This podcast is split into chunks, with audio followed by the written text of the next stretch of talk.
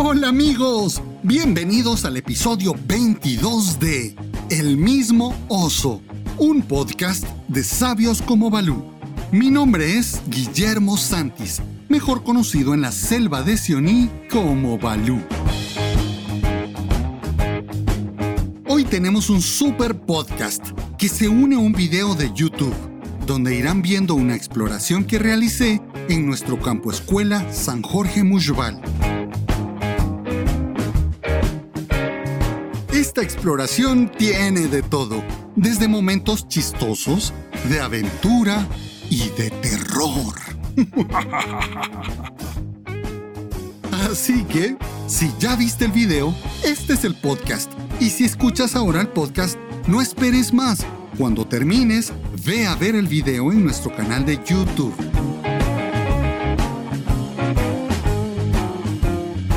Iniciamos con la lectura de la primera parte del capítulo 20 del libro Rema tu propia canoa. En el segmento de Un oso con dos lobos, junto a Ana Lucía y Harim, les cuento de mi aventura. Y también compartimos nuestras historias de todo lo que hemos sufrido solo por una insignia. En el segmento de la historia Scout les traigo otra historia de miedo. Cuentos o realidad. Repito lo que decía un historiador y periodista de Guatemala, don Héctor Gaitán. Como me lo contaron te lo cuento, porque todo cabe en lo posible. En el video podrás observar el camino donde sucedió esta historia. ¡Iniciamos!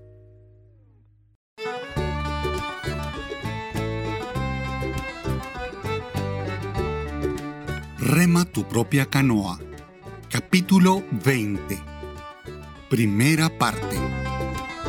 El deber de servicio y cómo estar preparado.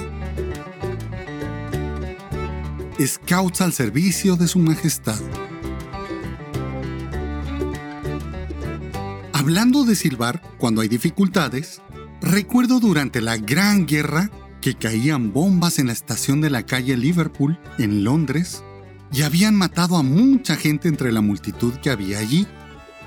Los aviones enemigos habían pasado por encima y la multitud, como buenos ingleses, estaba tranquilamente comprando sus boletos y abordando los trenes.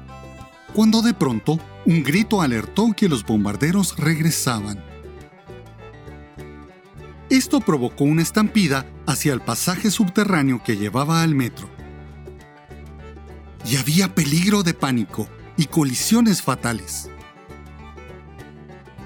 Pero se escuchó una voz diciendo, no regresarán hasta dentro de 20 minutos.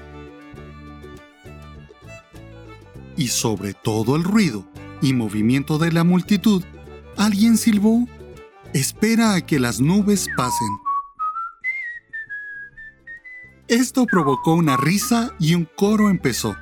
En unos cuantos minutos todo el mundo estaba en calma y tranquilo. No hubo más carreras y la gente bajó calmadamente al refugio del metro. Bueno, eso es un consejo para ustedes, scouts, los que se han ofrecido para el Servicio Nacional, si acaso hay guerra otra vez. Cualquier muchacho puede silbar una melodía, si puede conservar la calma cuando a los demás les entra el pánico y luego puede silbar. Puede hacer un gran servicio a los cientos de gentes que lo rodean, dando el ejemplo de alegría calmada cuando las cosas aparecen mal. ¿Qué triunfo sería para un pequeño salvar a una multitud del desastre? Un silbido de un muchacho puede ser como el guante blanco de un policía, que detendrá la carrera de una multitud. Así que, siempre listos para hacerlo. Si llega la ocasión, siempre estar preparados. Baden-Powell Los comentarios del siguiente segmento son responsabilidad únicamente de sus autores y solo representan su opinión.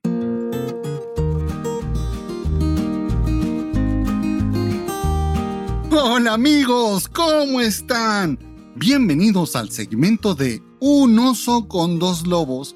Hoy tenemos un segmento, no se lo pueden imaginar, tenemos un momento increíble que les voy a compartir.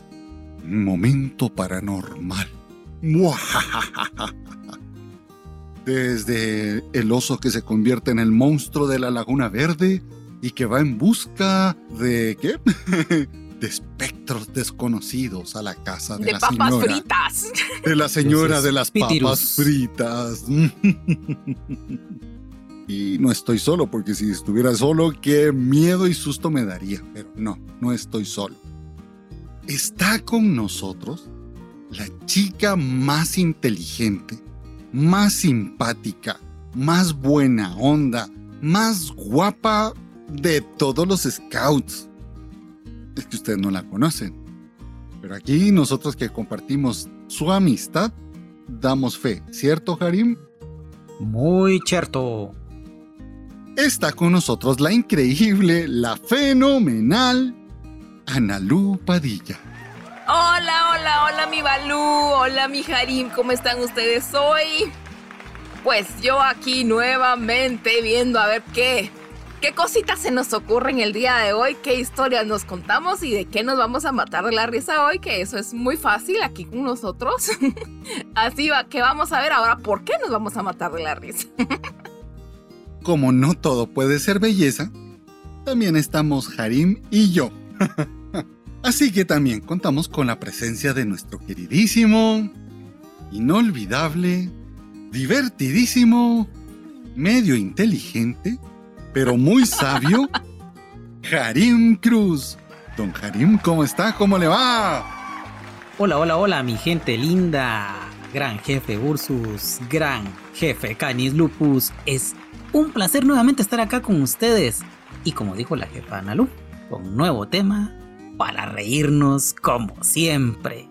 Un placer nuevamente estar acá con ustedes. Hoy me van a perdonar, pero tengo que contarles lo que me pasó. Ay, ¿qué te pasó, Balú? La aventura del año. Esto está como para hacer una película entre comedia, terror, pánico y hasta de adultos. Ya les contaré. Oh, Ya. Dios. Quiero contarles que este sábado nos fuimos con mi grupo completo. Adivinen a dónde. Al lugar de los amores de los scouts. A ver cuál es. Ay, San Jorge Mushbal. Muxbal. Increíble, increíble. Nos fuimos. Pero todo desde el principio parecía ser una aventura misteriosa. Chan, chan, chan, chan. Oh, Dios. Les voy a empezar a sí contar- te lo creo. Sí, pero desde que salimos del grupo. ¿No fuimos en autobús? Yo hace mucho que no me subí a un bus. Yo soy muy mal pasajero porque me mareo. Y no sé por qué el bus agarró, se fue por otro lado, no por donde tenía que irse, que es el Boulevard Liberación, y los próceres, y Carretera del Salvador. No. Se fue por toda la zona 9, atravesamos la zona 9, la avenida Reforma, atravesamos la zona 10, llegamos a la diagonal 6 y hasta ahí agarramos el Boulevard de los Próceres. Para eso dimos como 20 mil vueltas y yo iba ya medio mareado y los chicos iban platicándome y yo, sí, Viendo lucecitas, jefe. sí, claro. Ya Y- sintiendo las lucecitas en la panza. Sí, que, que se me salían aquí por la garganta. Llegamos a Mushbal, realmente está cerca, más de 20 minutos de mi grupo para Mushbal, no nos hacemos en autobús, sobre todo si no hay tráfico. 20-25 minutos. Cuando íbamos a entrar, donde nos desviamos de la carretera principal para entrar a Mushbal, no se podía pasar. Había un automóvil de esos de lujo, de los que se mantienen por ahí por Mushbal, y el automóvil había botado un poste y no permitía el paso de los buses ni de nada. Y estaban cambiándolo, un poste de la electricidad, estaban trabajando todos los de la empresa eléctrica y todo.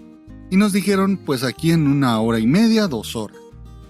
Pero había otra entrada. Y a través de un centro comercial, por ahí, lográbamos llegar hasta Mushbal. Lo hicimos cuando yo llegué a Mushbal, a la puerta lo primero que hice fue bajarme del carro y empezar a que me diera el aire en la cara. Les tomé fotos, les cuento que de todo esto que les voy a platicar, tengo videos y tengo fotografías, así que... ¡Ah! Todo un registro periodístico. Junto con el podcast vamos a publicar el video, así que estén pendientes si están viendo de primero el podcast, viéndolo o no, escuchándolo. Escuchando. Vayan en cuanto lo terminen de escuchar a ver el video. Y si ven primero el video, pues vayan al, al podcast. Tomé la la donde dice bienvenidos a la casa de los scouts. Empecé a caminar, el ambiente es increíble, árboles y árboles y montañitas y subidas y caminitos y sendas y veredas. Llegamos, me tomé unas pastillas para el mareo y poco a poco se me fue quitando. Fui respirando tranquilamente y empezamos a activar con los chicos, empezamos a jugar, lo que necesitamos es que los chicos compartan entre ellos. Porque muchos de ellos no se conocían personalmente. Se habían visto y habían participado a través de Zoom, pero no, nunca habían platicado, no se conocían cara a cara. Les dimos un chance para que jugaran lo que ellos quisieran y que se organizaran. Eh, empezamos a ver nosotros quiénes son los líderes, cómo se integran entre ellos, vamos nosotros también como dirigentes, conociéndolos y viendo cómo es su relación entre ellos, viendo quiénes son los líderes. Ustedes saben eso. Empezamos a caminar por todo Mushbal. Para esto íbamos, creo que pocos chicos, llevábamos creo que 12 o 14 chicos, Aquela y yo, nada más. Empezamos a caminar, a hacer juegos, a contar historias, caminando por todo Mushbal. Llegamos a un parque que se llama, un parque no, un campo que se llama Nimaya. Nimaya es muy especial porque es una planicie. Bueno, no, hay nada plano en Mushbal, todo es para arriba, para abajo. Pero ahí hay un espacio donde se puede activar muy bien y se puede acampar. Es el lugar especial para que acampe la unidad Scout. Pero tiene un grave problema. Brota el agua del suelo a chorros y borbotones. En Nimaya hay unas gradas para subir unas escaleras y alrededor de ellas crece unas plantas muy hermosas. Y crecen porque hay un pantano. Hay algunas cosas ahí para no meterse en el pantano, pero normalmente uno en el pantano no pasaba de mojarse un poquito los zapatos o algo así. Senté a mis chicos en las gradas y les tomé fotos lindas. A una lobesna le tomé unas fotos ahí con la manada al fondo. Con nuestra quela, habían unas hojas preciosas. Yo dije, voy a ir a tomarles fotos de cerca o desde ahí a los chicos. Empiezo a caminar en el pantano y mis piecitos, talla 14, empezaron a hundirse. Yo dije, es normal, se van a enlodar un poco. Es zona pantanosa y hay mucho lodo y eso es alegre. que el lodo de, de Mushbal bautice a mis zapatos y no pasará nada. Exacto. Cuando di un paso, el pie se me fue hasta abajo. Literalmente ese fue el sonido. Oh. No piensen mal, pero el sonido fue este, escuchen. Luego de eso, di el otro paso y el pie se me fue un poquito más abajo. Oh. Cuando empiezo a escuchar a mi aquela que grita, Balú, regresa, regresa, Balú. Pero yo, para regresar, tendría que haber caminado más. Así que di un paso hacia adelante y cuando doy el paso hacia adelante, Bloom no fue el pie, no fue la rodilla, no fue el muslo. Eso, eso que pensó, hasta ahí me llegó el lodo.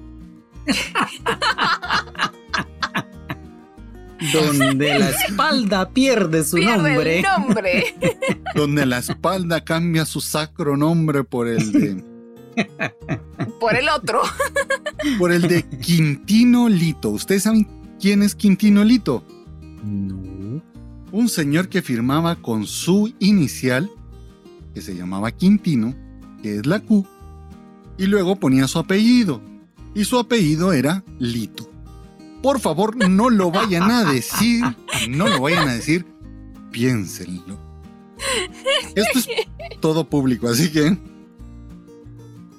Cuando estaba yo hasta abajo, tirado, en medio del lodo, así, pues, a que la logró jalarme y sacarme. Gracias a Dios no perdí el, el zapato. Lo que hice fue salir, era como que hubiera metido los pies y el pantalón dentro de chocolate caliente. Así, ese, esa era la textura del lodo. Me fui corriendo al baño. Cuando llegué al baño, está dividido en dos, ¿verdad? Están las duchas y los servicios sanitarios. Me quité el pantalón sin ningún recato, sin pudor. Me tenía que quitar el pantalón, los zapatos y los calcetines. Y empecé como pude a quitar el lodo. He de aclarar que los niños no estaban ahí, así que estábamos, estaba yo solo. Al rato llegó O sea que tenías tú que hacer todo lo que estaba haciendo la manada. Exactamente. Ok. Ok, entonces me metí al agua porque era asqueroso eso. Agua estancada. Y aquella que vio a Balú sin censura, bueno, no, sí, sí estaba censurado, pero en, lo, en calzones, ¿para qué? ¿Pa' qué Pero con poca censura. Le di mis zapatos, mis calcetines y mi pantalón y le dije, por favor, allá afuera lo lavas. Me quité el lodo como pude, me limpié y me prestaron una hermosa toalla.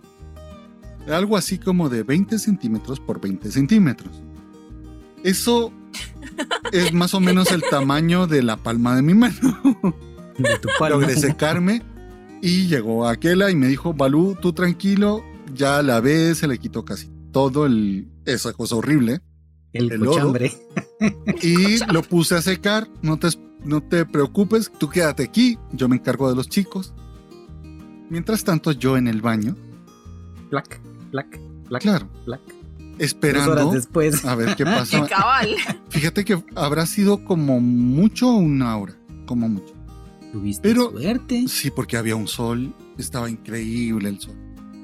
O sea, de, bonito. O sea, no, no, no, te, no había mucho calor, pero el sol estaba pegando rico. Logré quitarme el, todo el lodo y los papás de unos chicos que estaban ahí, porque a algunos papás se les permitió que pudieran llegar a Mushbal, me llevaron McDonald's para que comiera y me llegaron a hacer compañía porque estaba yo solo. No podía descuidar a los chicos. Al rato ya me llevaron las cosas, me puse el pantalón ya seco, los calcetines, eh, los zapatos estaban imposibles, esos estaban empapados. Pero metí los pies en bolsas plásticas, me los amarré y me puse los zapatos y como si nada. Los chicos se habían ido a almorzar y yo dije, este es el momento para darles un recorrido a mis amigos del podcast y de sabios como Balú para llevarlos a conocer la casa de la señora de las papas fritas. Así que a partir de acá fui tomando video de todo. Cuando salgo del baño y estoy en Nimayá, les enseño un poco Nimayá y les enseño cómo llevaban los zapatos y adentro de los zapatos en bolsas plásticas mis piecitos. Empiezo a caminar, los llevo ahí un hago por ahí un recorrido, hacemos una visita paranormal. Extra normal, ¿cómo se llaman esas cosas? En la casa de, de las papas fritas. He de decirles que no sentí el olor a las papas fritas. Para nada. Pero sí el Es que le lugar. caíste mal a la señora. Claro, la señora dijo. Ya viene este, digo. A la gran que me viene a molestar. ya se ensució solito, ya para que lo voy a Sí, ensuciar. yo. cabal, yo no, ya no. Ya no tiene chiste, dijo. Bueno, pues fuimos por ahí. Ya van a ver ese video, está muy bonito. Es una parte, porque Mushbal es realmente grande, es una parte de, de esto. Les enseñé también el lugar este que donde aparece una niebla y donde mi jefe de grupo, hace un ratito lo llamamos para que nos contara la historia, Ramón Velázquez, el jefe de mi grupo, nos contó de la vez que lo espantaron. Bueno, no lo espantaron porque no vio algo, pero no encontraba un paso. iba de arriba para abajo y hay un lugar que yo se los enseño en este lugar, en el video, donde pasa la senda de la aventura o, o la pista de obstáculos en medio de una carretera y es muy visible. Sí, ahí no te noche. perdes ese, ese pedazo. Claro, lo ves porque es una curva. Tendrías Claro. que estar ciego para no verlo. Sí, porque es así como muy obvio, ¿verdad? Mm. Pasamos por todo eso, les enseñó esto, les enseñó a mi grupo de lejitos, a mi manada igual. Fue una, una cosa increíblemente divertida. Se rieron de mí. Lo alegre es eso, que hago felices a mi grupo, ¿ven? Y espero hacerlos felices también a ustedes. Ahí donde les enseño cómo estoy hecho trocitos. Un poco chuquito. ¿eh? Recuerden, amigos, decir chuco o chuquito es estar sucio o sucito. Así que está- estaba muy chuco. Uy, uy, uy. Qué bonito video. Ahí les enseño también las, las ah, plantitas estas que se, que se duermen de duérmete, duérmete, que ahí viene el alcalde. Las almejitas dirían a Lu. Las almejitas. Claro, el video lo tomé de, de día. Así que con Analú ya hicimos la firme Promesa. promesa de ir a hacer una visita a Mushbal paranormal. Ir a caminar, ir a buscar Sí. lugares. Porque es, es tan grande y hay tan pocas cosas así que podemos hacer algo bonito. Harim ya nos dijo que él se quedará cuidando el campamento. Pero Yo les cuido la casa. ya veremos si lo, si lo convencemos. ¿Se acuerdan de Paola? Estuvo con nosotros hace unos podcasts atrás y ella dijo que quería venir a Guatemala y si viene, la llevaremos a Mushbal y haremos la visita del terror. Jo, jo, jo, jo, El tour paranormal. Claro, de Mushbal. Eso es parte de la cultura scout que tiene que hacerse aquí, ¿verdad? Y como dice Harim, las cosas que nos toca hacer a nosotros por ganarnos una insignia, por ganar un punteo como scouts, a veces nos toca vencernos a nosotros mismos como los lobatos. Hacer malabares, dirían por ahí. Y claro, Para ganarse uno las insignias. Era toda una odisea.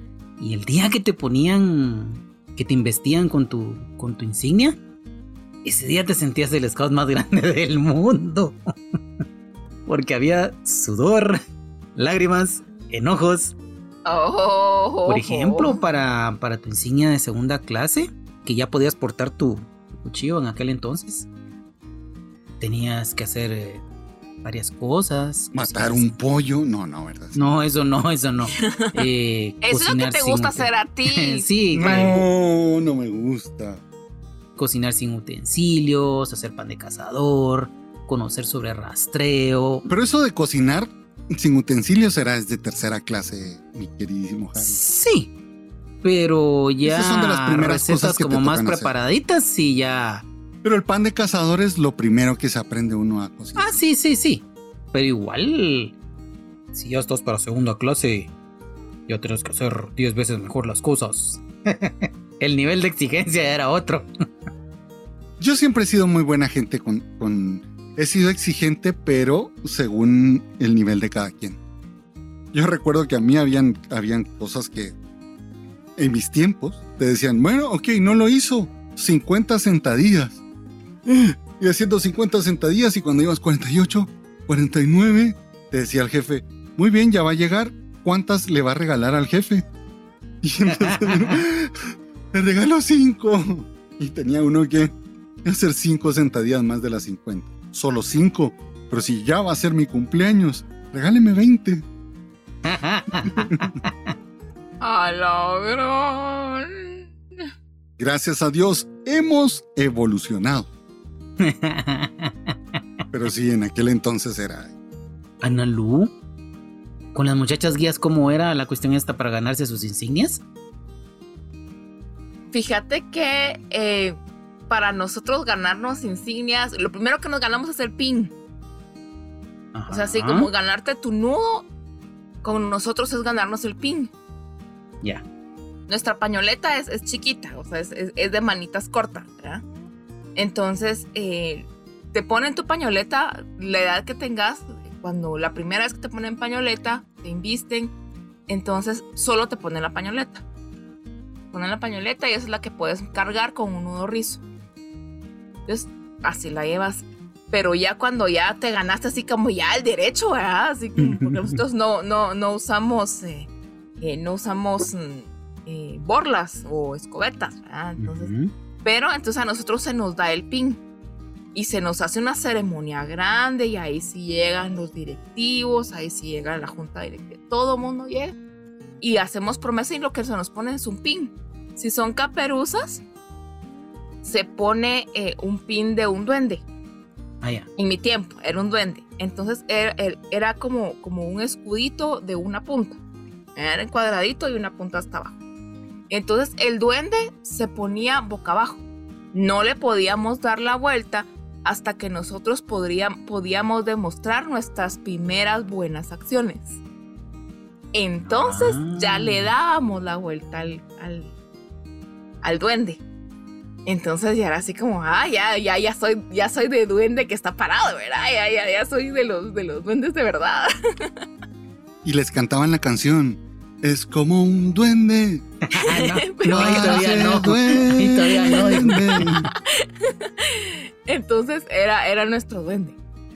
Porque así insignias, así como, como el montón de insignias, no éramos así de montón de insignias, sino que nosotros éramos más de, reconocimientos de otro tipo.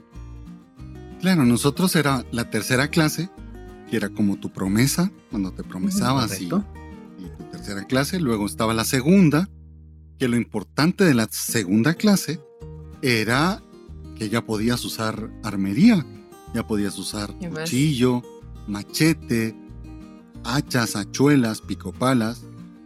Y luego estaba la primera clase, que ya era el equivalente. Punto y aparte. Aunque antes había, había Scout Quetzal, pero llegar a una primera clase era como.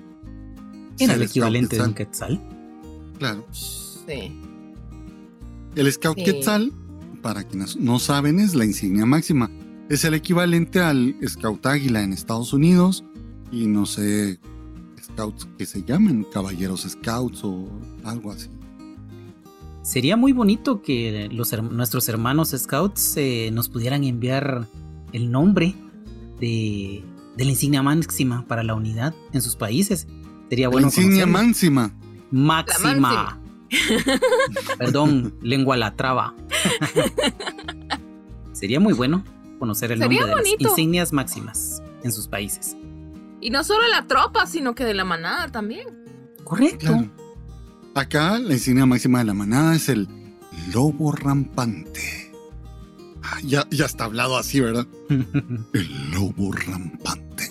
Y si estuviéramos en video, se vería así como hasta la luz que se baja así.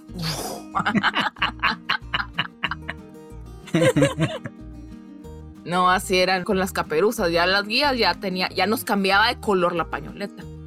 Ajá. Ajá, ya nos ya No eran pañoletas por grupo, o sea. Sí, pero con la de nosotros, la de mi grupo, era, era una verde con línea blanca. La de las caperuzas, que es el equivalente a la manada, digamos, a los lobatos. Y ya cuando subíamos a guías, ya nos. No, era una línea amarilla. No, era una línea blanca y cuando pasábamos a guías nos cambiaban a línea amarilla y nos cambiaban el pin. Oh. Mira qué interesante. Yo desconocía todos esos pin De, de trébol. En lugar ya del duende, el pin de trébol. Entonces ya nos daban nuestro pin de trébol. Que se ponía en la pañoleta, siempre en medio de la pañoleta. Interesante, qué bonito saber estos aspectos de las muchachas guías. Era bien bonito, era bien bonita la... Y nosotros éramos un montón, éramos grupo de colegio, entonces cuando era, cuando era graduación de guías o graduación de caperuzas, entonces eh, éramos un montón. Entonces llenábamos el, gimnasio del colegio. Entonces eran todos los papás, el gimnasio del colegio entero. Éramos el montón que nos graduábamos. Y, eran, y en la tarima enfrente del gimnasio estaban ya todas las personas directivas y todo. Mira qué bonito. ¡Ay, qué formal! En cambio, en cambio nosotros, nosotros era así bien bien a lo bandido, diríamos en Guatemala. Como muy sencillo. Claro. Sencillo, pero sin, em, más sin embargo, solemne. ¿Cuáles son las tres qué? exacto. Las tres S, las cuatro S. Tres. Tres me recuerdo yo. Sencillos, Sí, sinceras, solemnes y. La otra no ¿Tres? Yo me recuerdo de tres. Sí, pero había otra más. Sencillas, solemnes, sinceras sentidas. Ah, una cosa así. Significativas o algo así. Sabrosas, sí, sí. Sorprendentes. sorprendentes. Sexys. No, no, ¿verdad? No se pueden imaginar la sensación de, de haber perdido toda dignidad. También El tenés sentido pudor. del ego. Claro. La Pues dijiste, que la- Así caigo yo, ese es mi estilo. Claro. Cabal. Eso es caer con estilo. Pero caí con estilo. Claro, claro. Ahí viene la importancia de reírse de uno mismo. Ya ven que habíamos hablado en otros En aquel podcasts. podcast, correcto. Y ese es el de 16 años. Nos acaba de saludar el hijo mayor de Analu. ¿Él no fue el trepa árboles? No, ¿verdad? No. No, no, no. Él, él es el que ya subía árboles desde antes. Balú, ¿tú llegaste a primera clase en la unidad? En la tropa. En la tropa en aquel entonces, pues. Claro. No recuerdo cuántas especialidades eran. Eran, vamos a ver, eran cinco para tu. Cuando sacabas tu tercera clase, eran cinco especialidades. Eran otras cinco para cuando sacabas tu, Y cinco tu para segunda la clase. cinco y cinco eran para cuando sacabas tu tercera clase, que era el cordón de scout experto, que era Claro. rojo con amarillo. Ya después venía para 20 especialidades tu eh, cordón de los bosques o correa de manigua, y ya después venía en las 25 tu scout quetzal. Claro. La correa manigua, habré conocido a tres personas que tuvieran la, la correa manigua, que era de cuero. Sí, era un tu, tu cordón que de cuero. trenzarla Un y- cordón de cuero. Sí, costaba hacer eso, trenzar el cuero. Sí, sí, sí. Yo todavía tengo ahí el mío. Ah, sí. Pues yo tengo por ahí una, una cuerdita que la tenía junto con un silbato, Esa era otra. Que era también de cuero. Para mí sí fue un gran logro cuando obtuve mi primera clase. Porque Claro. literal me llevó el río. Una visión muy distinta. Era una visión muy diferente a lo que tenemos ahora. Antes era muy en el campo, porque habían otros lugares donde poderlo hacer. Podíamos Correcto. irnos a meter a un río, podíamos ir a todos estos lugares. Era muy de campo, muy de... No tenías que estar haciendo tantos informes ni tantas cosas, porque solamente se lo presentabas a tu, a tu jefe de tropa. Sí, cabal. Si había que hacer algo más, lo informaba. Correcto. Sí, yo recuerdo que para la caminata primera clase fue una odisea. Creo que ahí hubiéramos escrito, reescrito la odisea. Porque sí nos costó la, la elaboración del, del Eran informe. ¿qué? 40 kilómetros, ¿no? Por ahí más o menos. Sí, nosotros salimos de acá de, de zona 5. Salimos que a las 7 de la mañana, 7, 7 y media de la mañana. Llegamos a San Jorge Mushbal como a las 6, 6 y media de la tarde. Ah, no puede ser, compañero. Oh. Saber O sea, por dónde el se primer fueron. día, el primer día. Ponete ya después, eh, al siguiente día, salimos de Mushbal a las 7 de la mañana y venimos acá al local del grupo a la 1 de la tarde. Y todavía activamos. Yo he de contarte una, una cosa. Para el Robert Mood, en aquellos lejanos tiempos. en aquellos lejanos tiempos, nos fuimos caminando de la sede que estaba en la novena calle y. Y Avenida Elena. Avenida Elena y Primera Avenida. Nos fuimos caminando desde ahí hasta Mushbal. ¡Ajá! Sí estaba alegre. Fíjate que, que nos Oh, fuimos desde Dios. ahí y empezamos a caminar a 8 de la mañana. Nos fuimos por equipos. 8 de la mañana, supuestamente no teníamos que subir buses. Yo no, yo no creo haber subido ningún bus, sino nos fuimos a pie. Y nos fuimos de ahí y llegamos creo que a las 4 o 5 de la tarde. Que tampoco es que esté tan lejos, porque Mushbal del centro estará a... Si te metías por extravíos, a 12 kilómetros, 15 kilómetros, lo más. Por ahí más o menos. 15 por ahí. Pues si te ibas por la carretera y si no. Sí, por la carretera era mucho más complicado. O, o por la zona 15, ahí era más lejos. Sí. Fíjate que tengo la idea de verme caminando por la sexta avenida de la zona 9 y después agarrar. En ese entonces no era el Boulevard de los Próceres, sino era la 18 calle de la zona 10. Me acuerdo que Sí. donde está Semaco. ¡Hala, sí, verdad! Ajá, donde está Semaco eran unos grandes campos de fútbol. Al final, donde llegaba la, la ruta a la 101, ¿no? Esa vez nos tocó caminar un montón. Subíamos por la 20 calle, pero había una planta de tratamiento de agua y se llamaba el Cambrai. El Cambrai, sí, sí, la recuerdo. Daba la la vuelta recuerdo. por ahí, había un puentecito, pasaba por debajo del puente y empezabas a subir un río. Era un río de un caudal regular, o sea, no era, no era un charquito, pero tampoco era un río caudaloso. Pero si te podías ma- majar, si te podías mojar, si te podías bañar. Cuando íbamos nosotros subiendo por ahí, por esas rocas, las rocas de, de río son súper resbalosas. Y en ese entonces usábamos el uniforme kaki, que era como de lona, era una harim, bueno, no sé si lo usaste, Eh, era todo kaki. Ya fue al final, fue al final. Todavía logré entrar así un tiempito. Era una, una tela muy gruesa Sí. Que se te mojaba y pasabas empapado todo el fin de semana. No había forma de Puro pantalón de lona. Sí, algo así, era, era una textura así y rasposa, te raspaba. Una tela bien. bien áspera. Sí, te raspaba, te raspaba. Nos tocaba subir así, empapados. Bueno, en ese entonces sí subíamos con las mochilas y las carpas y todo por el río, imagínate. Hasta llegar al puentecito ese de madera que hicimos los scouts.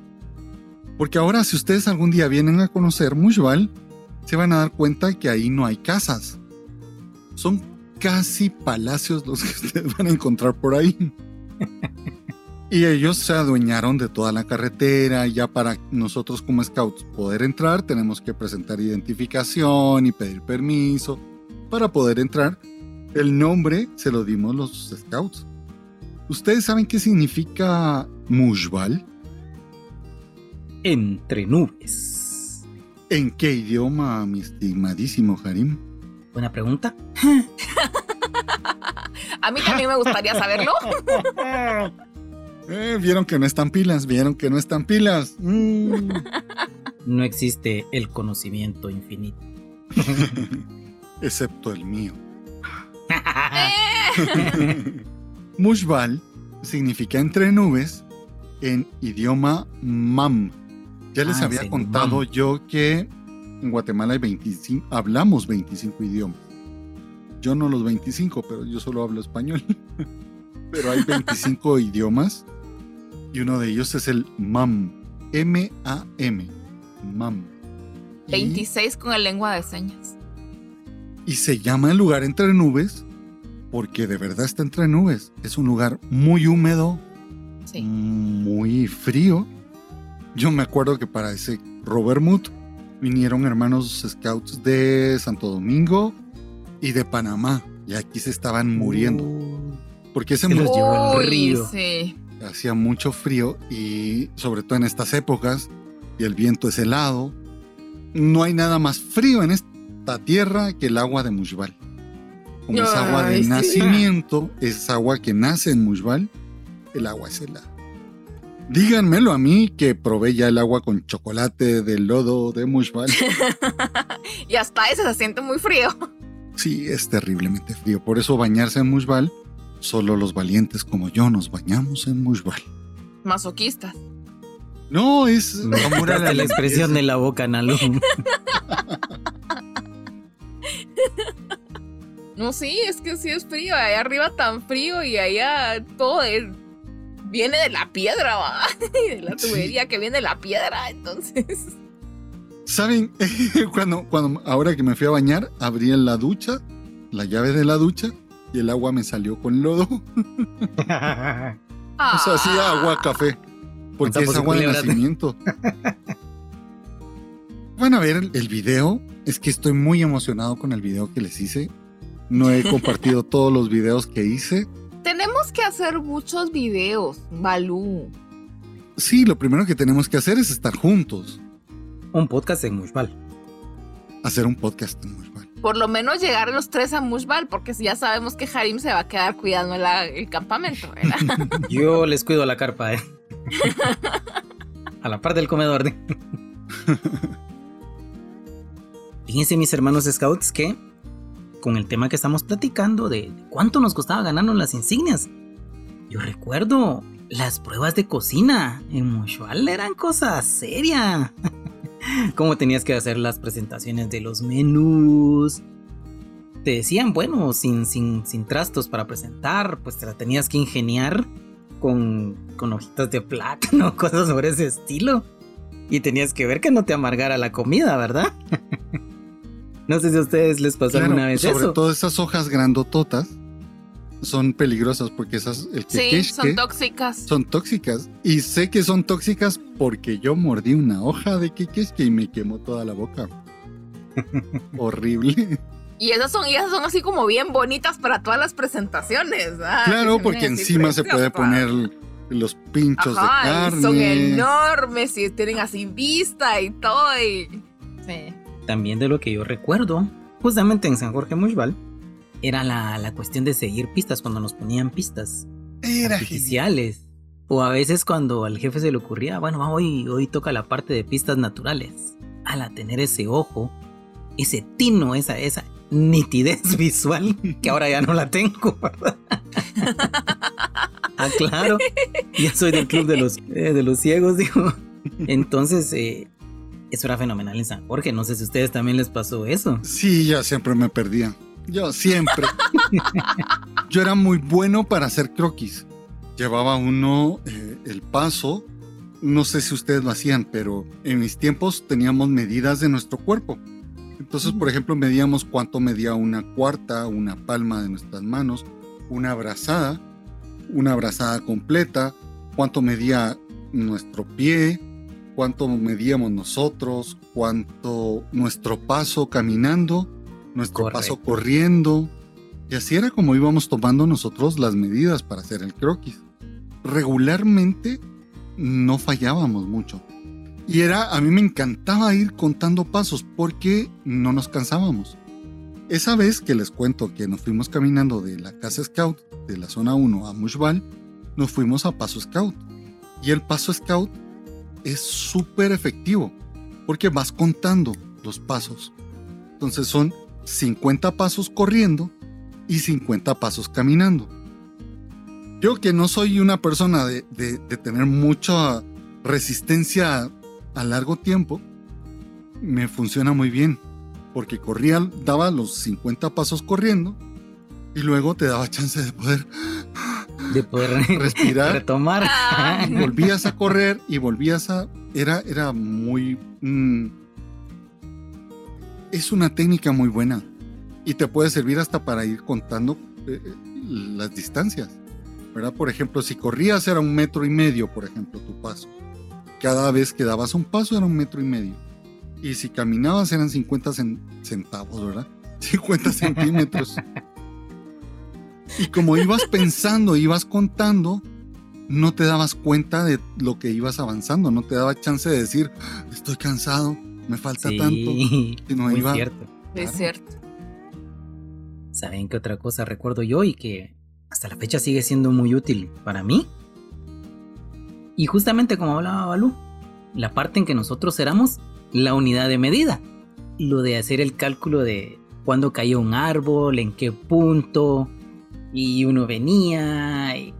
Las mediciones de árboles, ¿te acuerdas? Ajá, con el bordón y con que el bordón, con un lapicero. Uno no tenía metros en ese entonces, sino que eran las medidas de tu cuerpo. Entonces, y el bordón también le hacía unas señas para, para tener la medida. Le ponías marcas, para ver para ver cada 10 centímetros, ¿no? Claro, y, y, y, entonces ya te tirabas al, al, piso, ibas midiendo, según esto multiplicabas por tal, y hacías un triángulo rectángulo con el árbol. Entonces lograbas tener la medida. Por eso es lo que yo decía, cuando obtenías tu, cuando te, te investían con tu insignia, cuando te la colocaban, de veras que era un gran triunfo para personal obtener las insignias.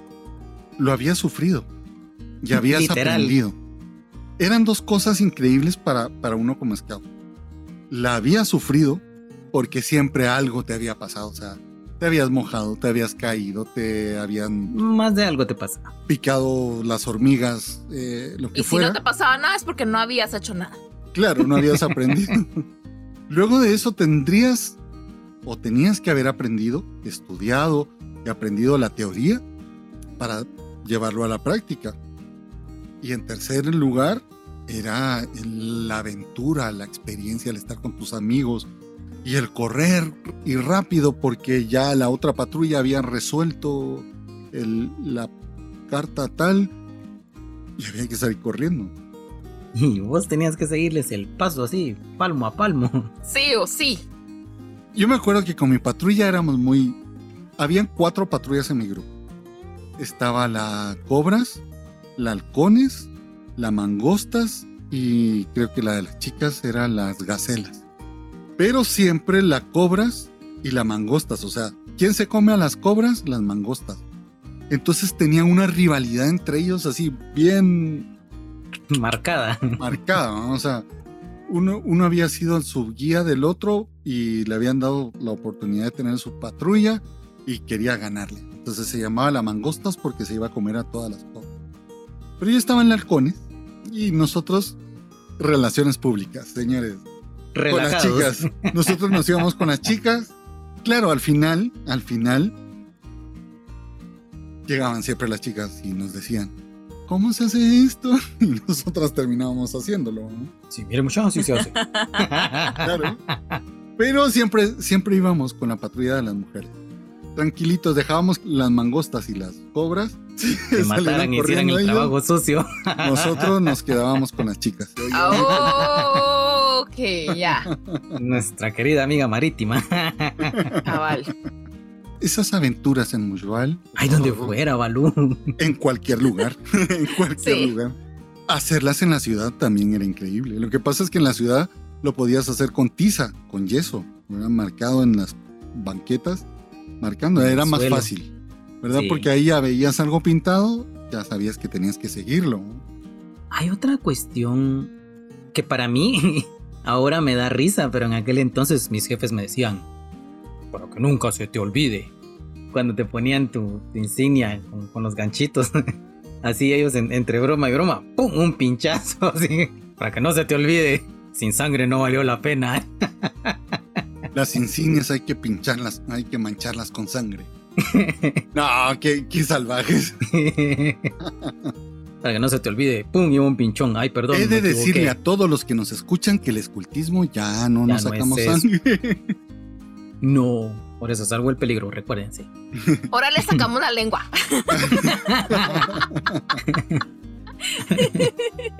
sí, yo me acuerdo que antes te promesaban, tenías que pasar por las armas. El paso por las armas era, la tropa se, se ponía en dos filas y tenías que pasar corriendo en medio de ellos. Y mientras ibas pasando, los demás podían darte con el bordón, una patada o lo que fuera. Entonces tenías que pasar lo más rápido que pudieras. Sí, era de las, de las cosas salvajes que se hacían antes. de las salvajadas. No, yo de eso recuerdo lo mismo, solo que con otro nombre. El paso de las termópilas. solo que aquí era con cinchos. Claro, también, oh. también. Los cinturones y a darle. Pero no se valía pegar con la vía ni darte en la cara. Era solo en el cuerpo. claro, nosotros sí era con pies y bordones. Claro, agarrándolo como que fueras a combate de bordones, ¿no? Así, no de. No, como que fueras en la cabeza. claro, ratones. ¿Verdad? Si no era, tenía su forma. Pero sí, sí, insisto, era, era un gran logro esto de las. de obtener tu insignia. Yo creo que sigue siendo, fíjate, yo veo a los chicos ahora y para ellos también les representa una aventura y les representa también un reto. Para los tiempos que vivimos hoy, sí, sigue siendo un reto, sigue siendo un reto. Pero a la complejidad o lo difícil que nosotros la tuvimos, llamémoslo de esa forma, eh, sí es un poquito más, más accesible. Yo creo que cada generación tiene su tiempo y tiene sus dificultades y sus cosas. A lo mejor lo que ellos viven ahora, nosotros nos hubiera costado muchísimo el manejo de información, muchas de esas cosas. Nosotros, porque andábamos corriendo en la calle, jugábamos a fútbol en medio de la calle y cuando venía un carro te quitabas y pasaba y seguías jugando fútbol. Uno estaba con esa costumbre de, de andar en bicicleta por las calles. Ahora los chicos tienen otra forma de ser. Pero hay algo que decía Baden Powell, no recuerdo exactamente las palabras, pero sí recuerdo el contexto, que era no hagan tan sencillo el escultismo para los muchachos. No se lo regalen. Preséntenle realmente retos para que ellos tengan que vencerlos. Retos físicos, retos intelectuales, retos de trabajo en equipo, de organización. También se lo escuché en una de las frases a Juan Pablo II, ¿verdad? Que también le hablaba a los scouts católicos, bueno, a los scouts en general, donde decía eso, no hagan un escultismo sencillo y fácil, sino hagan un escultismo que presente retos al chico que lo quiere vivir, que le cueste, que, que tenga que, como era lágrimas, sudor y mocos, ¿cómo era? No, no, era lágrimas, sudor y sangre. En el buen sentido de la palabra cuando hablamos de sangre, ¿verdad? No, no de golpearse. Se me vino a la mente una imagen, o de los dibujos, mejor dicho, que hacía Baden Powell, donde eh, hay una persona cargando su canoa. Y si mal recuerdo, el contexto era que los tiempos difíciles hacen grandes hombres. La idea es esa, diría el Chapulín Colorado. y fíjate que cada generación tiene sus retos. Seguramente si hablabas generaciones anteriores a la tuya, dirían ellos, no, es que en nuestros tiempos era más difícil, en los tiempos de Harim era más fácil. Yo recuerdo, te diría alguno de tus jefes, que teníamos que irnos nadando por el río hasta el lago de Amatitlán.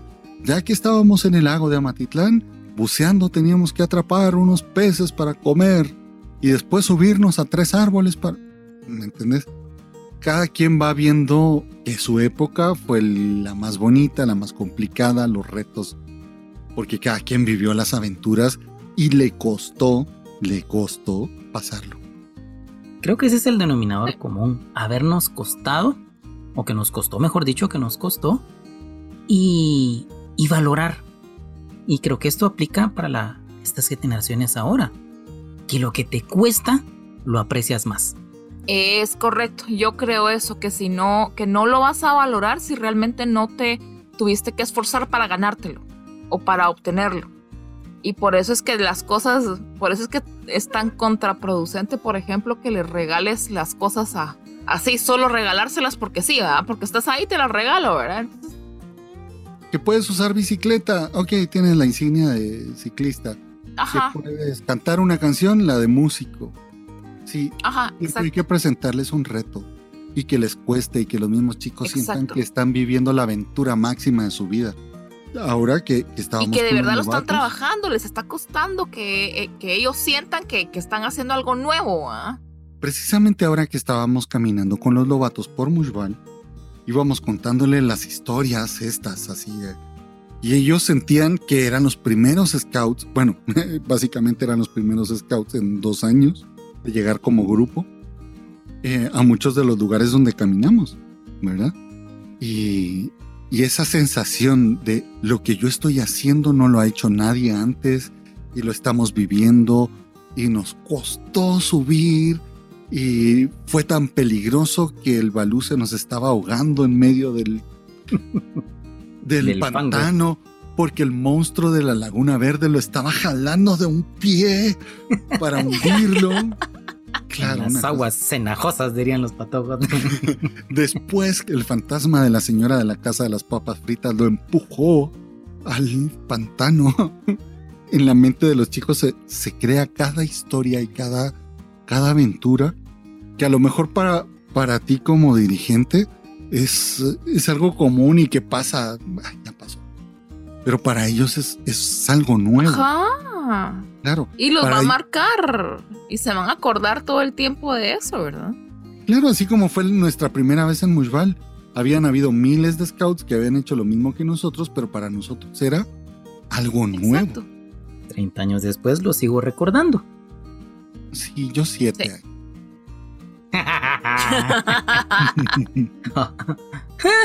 Diría Nelson. Nelson. Hoy hemos hablado de muchísimas cosas. No Hemos tenemos, divagado tanto. no tuvimos un, Divagamos bastante. no tuvimos un hilo conductor, pero, pero creo que lo que nos llevó fue las aventuras. Parece redundante que nosotros como scouts estemos siempre hablando de aventuras y sobre todo viejos como Harim, que sigamos hablando de, de aventuras. Es que eso es el escultismo, Alú. Claro. Eso claro. es el escultismo. Me hubieran visto caminando solo con mi teléfono por ahí, hablándole al teléfono como que estuviera hablando en paranormal o en, no sé, en guatespantos, cosas. Y entrando, claro, para mí, que yo ya paso de los 17 años, era también una aventura, o sea, el haberme ido en esta cosa, el estar mojado, el ir caminando solo, el buscar algo, no sé, es una aventura muy sana y a lo mejor muy infantil. Pero, ¿cuándo vas a pasar una cosa así fuera de los scouts o fuera de, de este contexto, no? De aquí 20 años sentados en tu, sentado en tu sillón, Sí, vas a decir, ¿se acuerdan muchachos? Fíjense que, como contaba Ramón las historias. Había un gran, voy a empezar, un gran pantano en todo esto de Nimayá. Iba a buscar hacer una investigación y sentí que me empujaron y me empecé a hundir. Y claro, porque con el tiempo las aventuras se hacen más grandes y los sufrimientos más pequeños y las alegrías y las aventuras mayores. Así Son que, aventuras. Pero, Analú, tenemos que ir a caminar por Mushbah. Sí, sí, sí, sí, sí, sí, sí. Vamos, vamos, vamos, vamos. Sería genial poder hacer una y luego invitar a algunos. Hay que buscar, hay que buscar día de luna llena. ¡Oh! y qué susto! Y que esté lloviznando porque el agua y la luna. No, no, la luna. Así no llevamos nada de linternas. es correcto. que aunque no hubiera, no hubiera luna, iríamos sin linternas. Pero tenemos que ver qué es lo que estamos viendo. Ahí sí tenemos que ver qué estamos viendo porque tenemos que sacar video. El recorrido que yo hice en mi video es de día, no vayan a creer que es de noche. Buscamos una lámpara, una, una cámara de visión nocturna. De repente vemos uno. No, y, de- y luego vamos encontrando algo y ya nos regresamos a Mushma. Mira, hay que llevar de esas grabadoras. De esas grabadoras que, que perciben así las. Va a haber cacofonías, muy- para oír a- a cacofonías, decís vos. Cabal, para ver cacofonías. No, son Psicofonías. Psicofonías. cacofonías. Necesitamos el Spirit Box para ir escuchando ahí. Sí, exacto. espíritus. De repente nos va a hablar Don Dieguito, que era el primer Mira, fíjate que hay una. Hay Don un, Patricio. Hay una bebida que uno tiene que tomar antes de este tipo de cosas porque te pone más sensible. Ah, y no es nada ya. del otro Y no es mundo. espirituoso. Y no es Sí. nada del otro mundo. Y no es espirituoso. No, fíjate que el, el jugo de tomate, pero hecho de puro tomate. Tú agarras tu tomate, lo deshaces, lo congelas y todo, y después te lo tomas. Esa es bebida Y te vuelves espiritista, no espirituosa. Eso sí, es espiritista. Te lo tomas y eso te pone más, más sensible. Los elementos del tomate te ponen más sensible. Mm. Bueno, ya cuando venga Paola y Analú, las dos sensibles, yo, yo me quedo Yo, con yo me quedo a. No, y lo peor de todo es cuando, cuando Analú se queda así, seria, que empieza a ver para de un lado, para el otro, así seria. Y uno, ya lo vio, ¿A qué ya hora? lo vio. ¿A qué hora? Solo soy yo. El zapato, el zapato con el lodo. Cuando tú Así, el cuando zapato tienes en tu el zapato lodo puesto, mojado sí. y se llena de agua y suena feo. Bendito escultismo que nos hace divertirnos, poder Sí, Y esto es de cada semana. Claro, de y todas esto las es- semanas. Y esto es lo que me pasa a mí, que yo les pudiera contar todo lo que nos pasa o, o a Analu o Harim con sus chicos, en cada una de sus actividades. Vale la pena gastarse por servir a los chicos. Sí. Y lo sí, que vale nosotros recibimos es juventud eterna. Yo sigo, yo sigo pregonando y, si- y lo voy a decir hasta el día que me muera, que mi mejor paga, mi mejor regalo es verlos a ellos contentos cada sábado. Y saber que los voy a tener Sí. el siguiente sábado. Esa es mi, mi mejor Y que paga. van a regresar con gusto y que están esperando con gusto el siguiente día de scout. Cuando a las 6 de la mañana, los días sábados, ellos se acaban de levantar y le dicen al papá, papá, ¿Y es hora? mira que ya vamos tarde. Este sábado llegó por primera vez un chico al, al grupo. Y empezó a decirme, profe, profe. Y yo, no, no me digas, profe, decime Balú. ¿Balú? Sí, sí, ok. Profe, profe, soy Balú. y al rato, profe Balú, profe Balú. Profe Balú.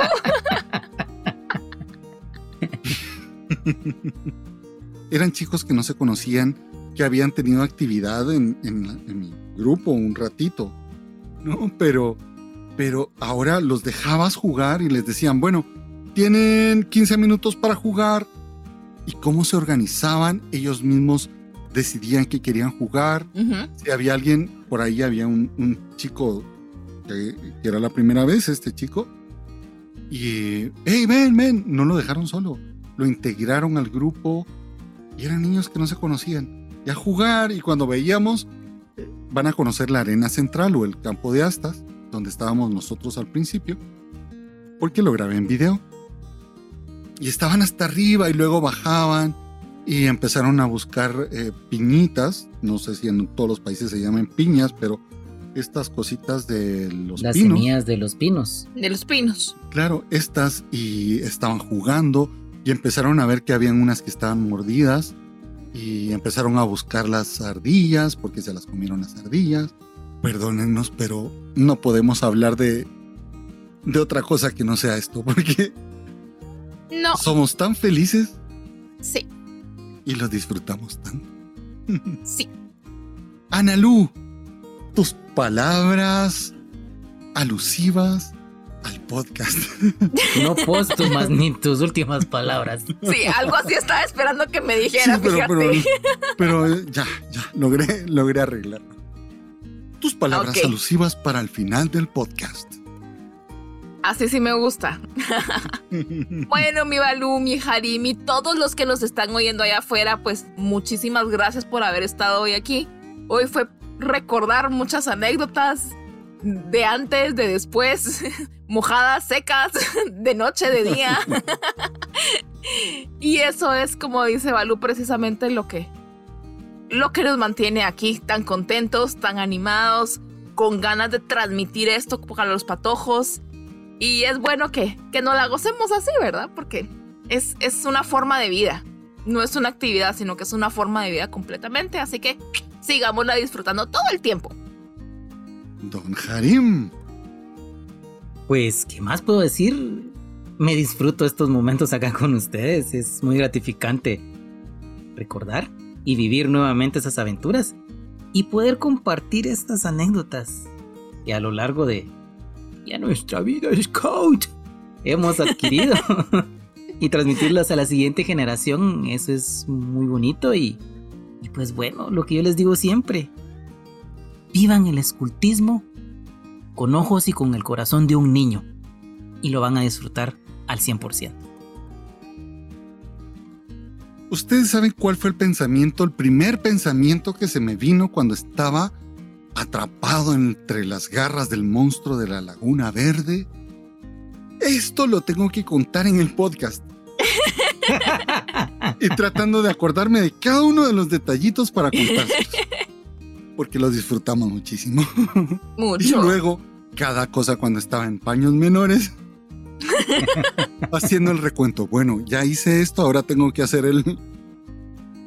Me fui grabando y cada momento los tuve a todos ustedes en mi corazón. Y la emoción que tengo de que puedan ver ese video y escuchar este podcast y reírse un poquito con las cosas que me pasaron. Quiero que sepan que todo esto lo hacemos por amor a los chicos, en primer lugar, y por amor también a nuestros hermanos dirigentes. Por ustedes y por los simpatizantes, los que aman el movimiento, los que alguna vez fueron scouts y que siempre serán scouts. Y los que no fueron scouts, que pueden aún entrar y ser voluntarios, adultos voluntarios, y meter a sus hijos a los scouts. Es que eso es increíble. Sí. Así que, locura colectiva. Sí, locura colectiva. Estamos de acuerdo con el término. Les mando un fuerte, fuerte, fuerte, fuerte, fuerte abrazo de oso Balú. Los llevo en mi corazón. ¡Chao! Adiós. Hasta la vista. Baby. Al infinito y, más allá. Cerritos en el espacio, diría Jaime. Cerritos en el espacio. Ay. Tengo una serpiente en mi bota. Ay, tengo una serpiente en mi bota. Esta la última me hizo llorar. Yo creo que la última. La tercera me hizo fue llorar. la tercera. Sí, yo también. Yo esa, la tercera, si les cuento dónde la vi. La vi en el tren del AVE yendo de Córdoba a Madrid.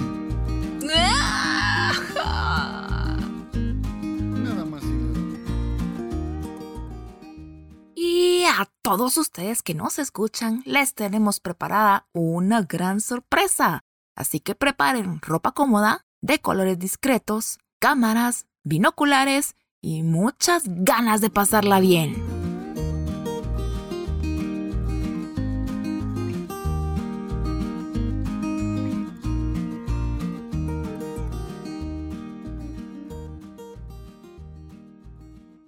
Y como Balú parece que se nos perdió en el bosque, aquí les dejo los bloopers de hoy.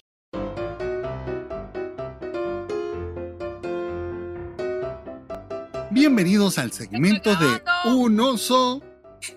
Perdón. Bajado el caballo, digo. El blooper. Cabal. Lo siento.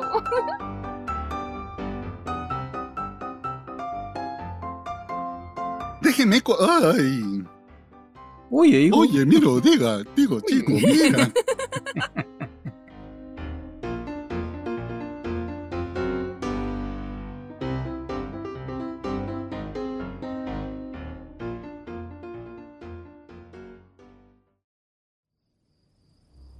Esta es otra de esas historias que siempre después de una fogata de grupo y al calor de un buen chocolate caliente o un café hervido en las brasas, nos cuenta Ramón, el jefe de mi grupo. Se pone serio y escucha lo que estamos platicando. Y en un espacio nos dice, sí, en el campo hay cosas que uno no entiende, o por lo menos no le encuentra una respuesta lógica. Luego empieza el relato. La noche en que el cruce desapareció. Recuerdo la primera vez que acampé en Mushbal. Fue algo mágico, pero también preocupante, porque en la noche es diferente la percepción del paisaje. Hoy les contaré una de varias experiencias que tuve en los caminos y veredas de este bello bosque.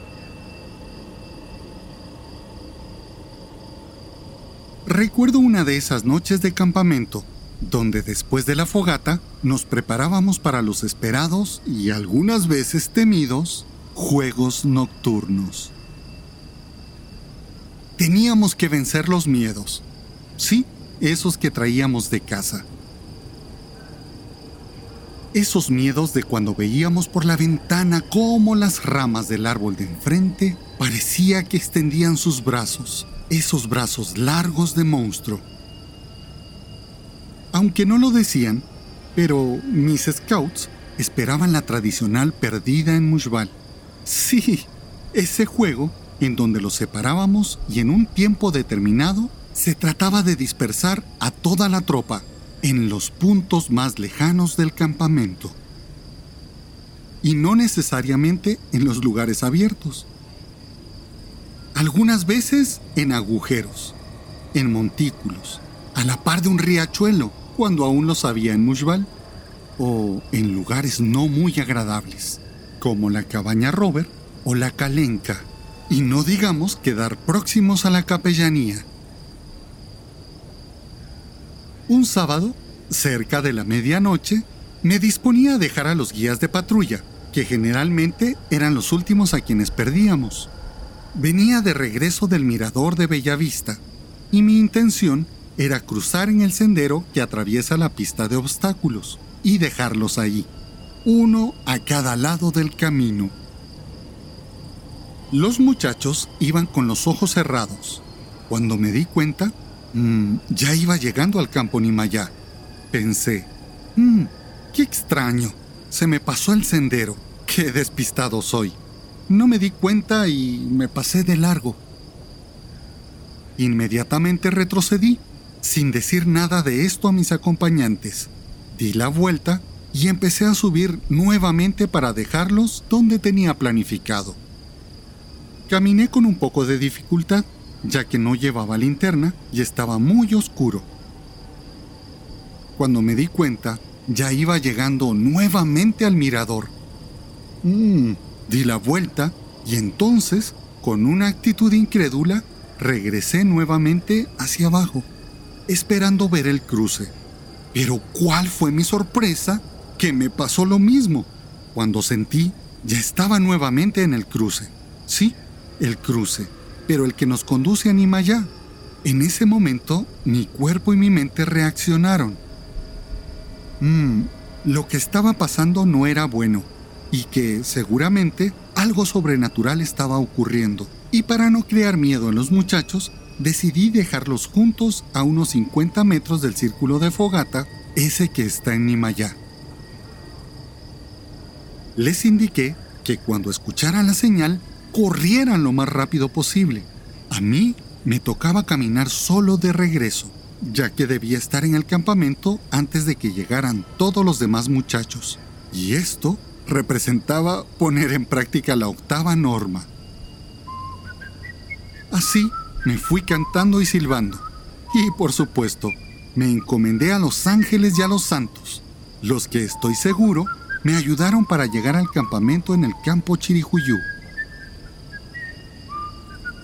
Siempre listo para servir, Ramón Gustavo Velázquez Valladares, jefe del Grupo 80 Baden Powell, Guatemala.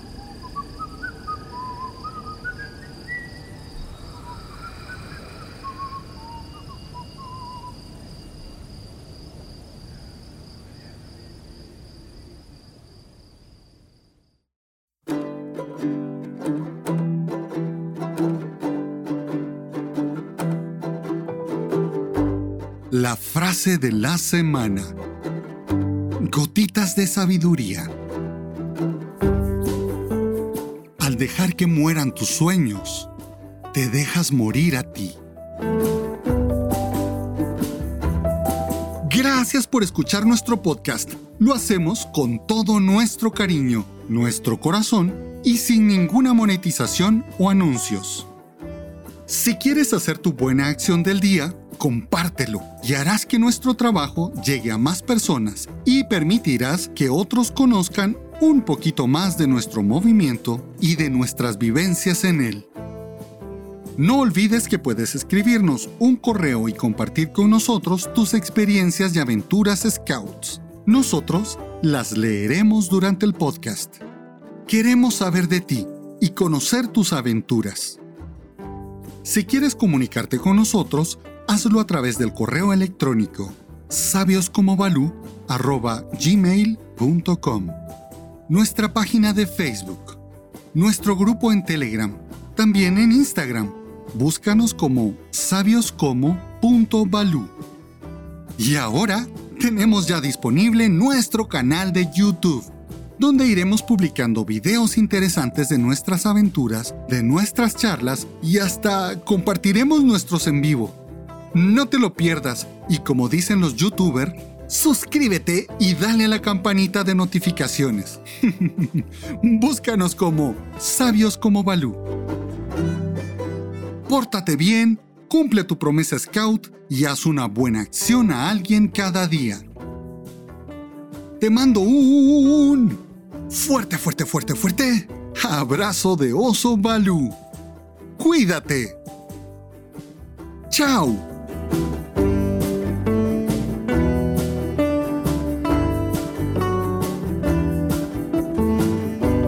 Esta es una producción de Guillermo Santis 2022.